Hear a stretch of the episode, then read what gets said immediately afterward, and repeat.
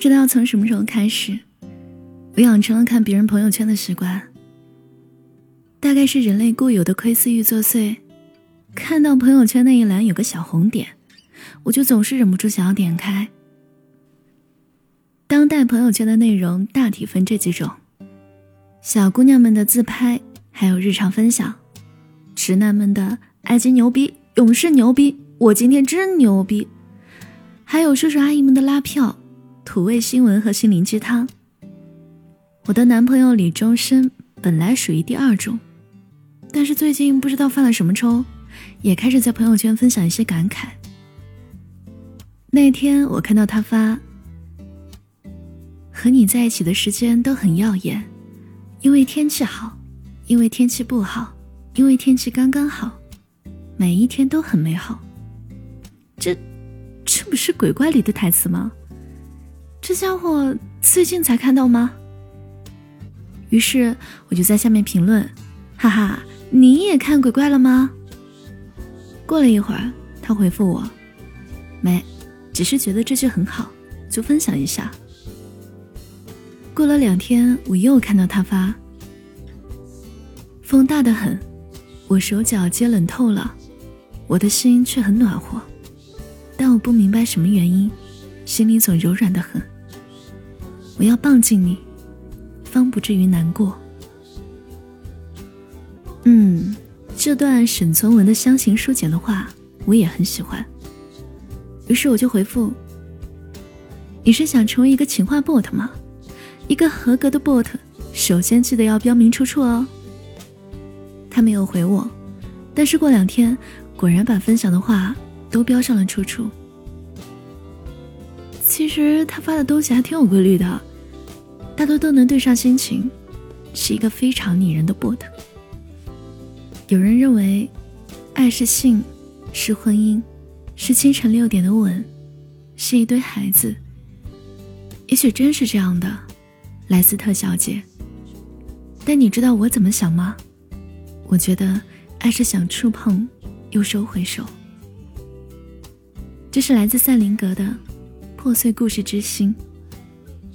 这是他第一次想亲我却没有得逞时发的，我在下面不解风情的评论：“你就是怂。”他的回复是：“闭着眼睛瑟瑟发抖的可不是我啊！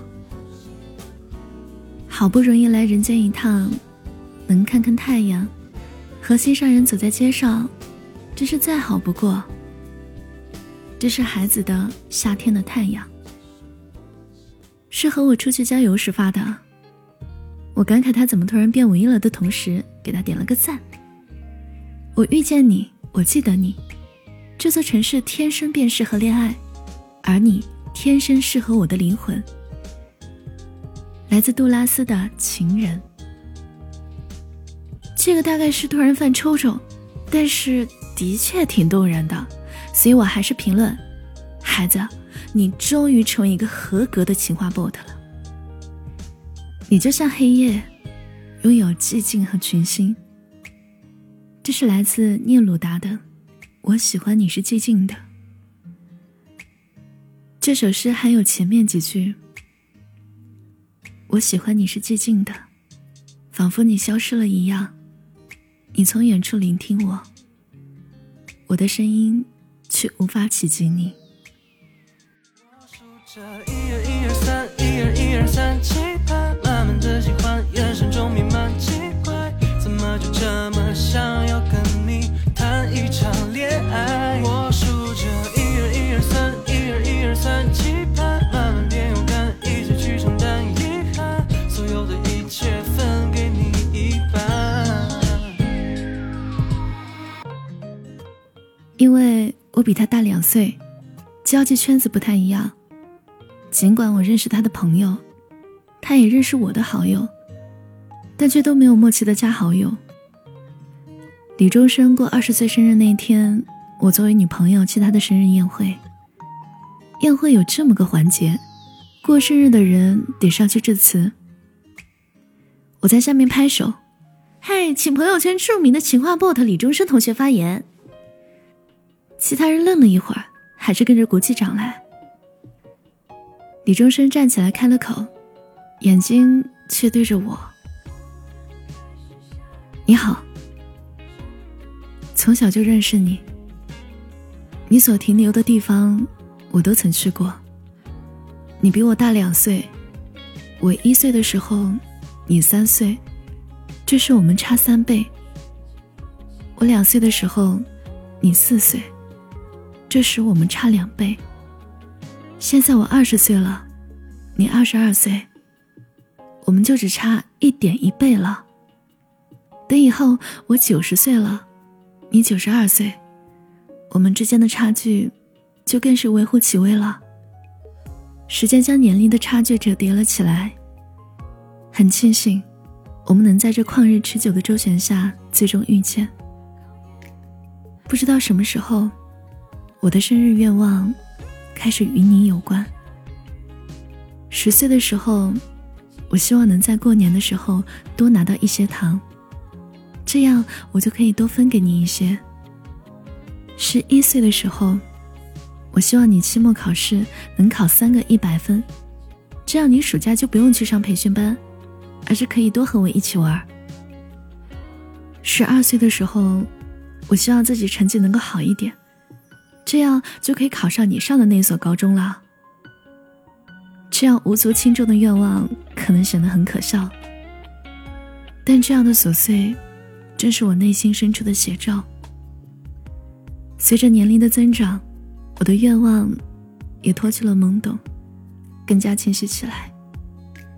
十八岁那年，我终于意识到我自己到底想要什么。我希望你成为我的女朋友，希望和你一直在一起。现在，我的愿望已经实现了，只剩下这么一个新的愿望。希望以后你的愿望。我都能帮你实现。祝我生日快乐，也祝你以后都快乐。我在下面哭得稀里哗啦，边哭边抽抽噎噎。你这的话是哪个诗人说的呀？他笑了笑，当然是我自己说的呀。后来我才从他的朋友那里得知，他发的那些朋友圈只对我可见。我就问他：“你为什么不直接对我说呀？”他耸了耸肩，怕你嫌我烦呀。那你为什么发朋友圈啊？很奇怪你。他笑了笑。你不觉得对单人可见很浪漫吗？朋友圈展示的是一个人的生活，我的生活可以给所有人参观。然后他扭过头来看我的眼睛。可是我的心只对你一个人开放。